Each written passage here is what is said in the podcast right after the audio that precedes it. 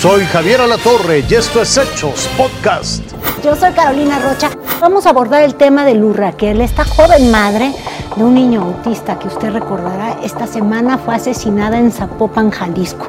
Luego de que denunció en varias ocasiones ante las autoridades que sentía que su vida estaba en riesgo.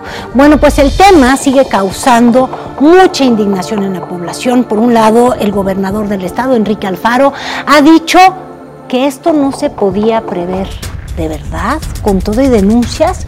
Bueno, pues entonces las feministas han salido a las calles, pero por eso justamente voy contigo, Fernando Roldán. Tú tienes los detalles de la última información que se ha gestado en este tema tan polémico para Jalisco. Carolina, muy buenas tardes. Te saludo desde el estado de Jalisco para darte los últimos detalles sobre el caso de Luz Raquel, esta mujer que lamentablemente perdió la vida luego de ser quemada viva. Y es que el pasado jueves familiares, amigos, le realizaron una misa en cuerpo presente.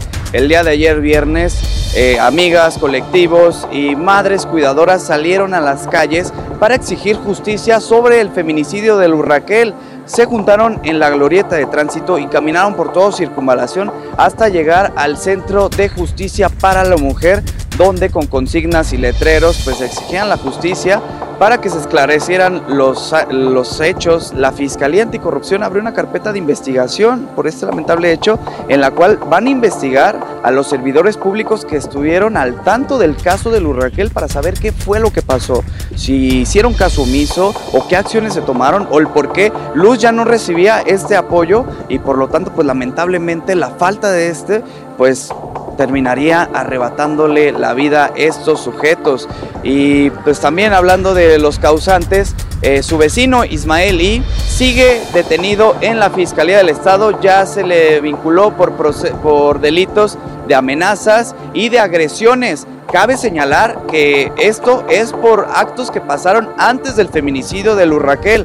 Por lo del feminicidio de Ruth Raquel continúan las investigaciones para esclarecer si este hombre es el causante, es el, es el primer señalado, pero las investigaciones continúan hasta el momento. Y pues es la información sobre este lamentable caso, este lamentable feminicidio que ocurrió aquí en el estado de Jalisco. Regreso contigo, Carolina. Muy buenas tardes. Te lo agradezco muchísimo, Fernando. Y bueno, pues al parecer sí se pudo prevenir. Y fíjese, nos quedamos en Guadalajara porque esta mañana hubo una explosión en una vivienda. El saldo fue de siete personas heridas y una más fallecida. Perros entrenados apoyaron en la búsqueda de algún sobreviviente, usted ya lo sabe, ahí en los escombros, pues para descartar que hubiese todavía una persona ahí atrapada. Las autoridades presumen que el accidente se debió a una acumulación de gas en el inmueble. Pero déjeme decirle, no solamente el impacto fue en esa vivienda, sino que seis casas y tres vehículos resultaron entre los daños materiales de este accidente. Oiga, durante dos años escapó de la justicia y lo hizo en el Sole, ¿eh? al parecer. La buscaban por asesinar a su esposo y a sus hijastros. ¿Y sabía para qué? Pues sí, por el cochino dinero, por una herencia. La llaman la viuda negra. Y finalmente el día de hoy está tras las rejas. ¿Se conoce la historia? Híjole, pues ahí le va. El cuento de Cenicienta de Berenice se convirtió en historia de horror. La empleada doméstica que se casó con su patrón, con Jacobo Quesada, un empresario millonario del estado de Hidalgo, hoy es la llamada viuda negra. Este es el momento de su captura el pasado miércoles en un hotel de lujo en Acapulco Guerrero, tras permanecer fugitiva por un triple homicidio. Tiene derecho a conocer el motivo de su detención por el delito de homicidio calificado. Ya está en prisión. Aquí aparece Berenice junto a su esposo, y a los hijos del empresario, Jacobo Jr. y Patricia. Ellos son las víctimas. A la viuda negra se le acusa de ser la autora intelectual del asesinato del esposo y sus hijos.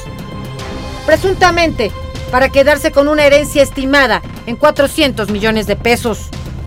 La noche del 5 de abril del 2019, el empresario y sus hijos fueron baleados en un gimnasio de su propiedad, ubicado en Residencial Zacatenco, en la alcaldía Gustavo Amadero. El mismo día del asesinato, Berenice se tomó una foto desde el interior del gimnasio, presumiendo su vida dedicada al entrenamiento físico. Minutos después, dos sujetos armados entraron al local y asesinaron a Jacobo y a sus hijos. Berenice fue detenida como una de las sospechosas porque había problemas en el matrimonio, pero la mujer solo estuvo presa dos días por la mala integración del expediente penal. Pero la investigación continuó ya que ella hasta dispuso de bienes como una colección de autos de su marido. Y la familia de las víctimas comenzó la campaña Justicia para los Quesada para impedir que el caso quedara impune. En diciembre de 2020 se giró la orden para capturar a Berenice, quien finalmente fue atrapada.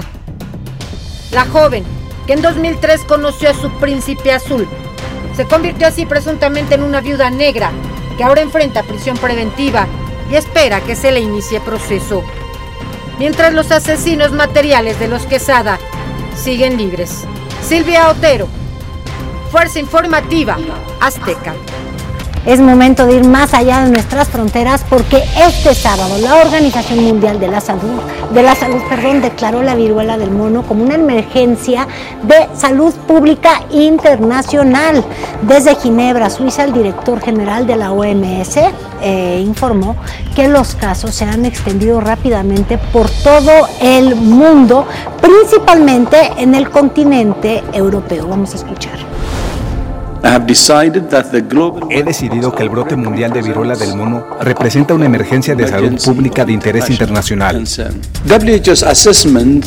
La evaluación de la OMS es que el riesgo de viruela símica es moderado a nivel mundial y en todas las regiones, excepto en la región europea, donde evaluamos que el riesgo es alto. Esto fue Hechos Podcast.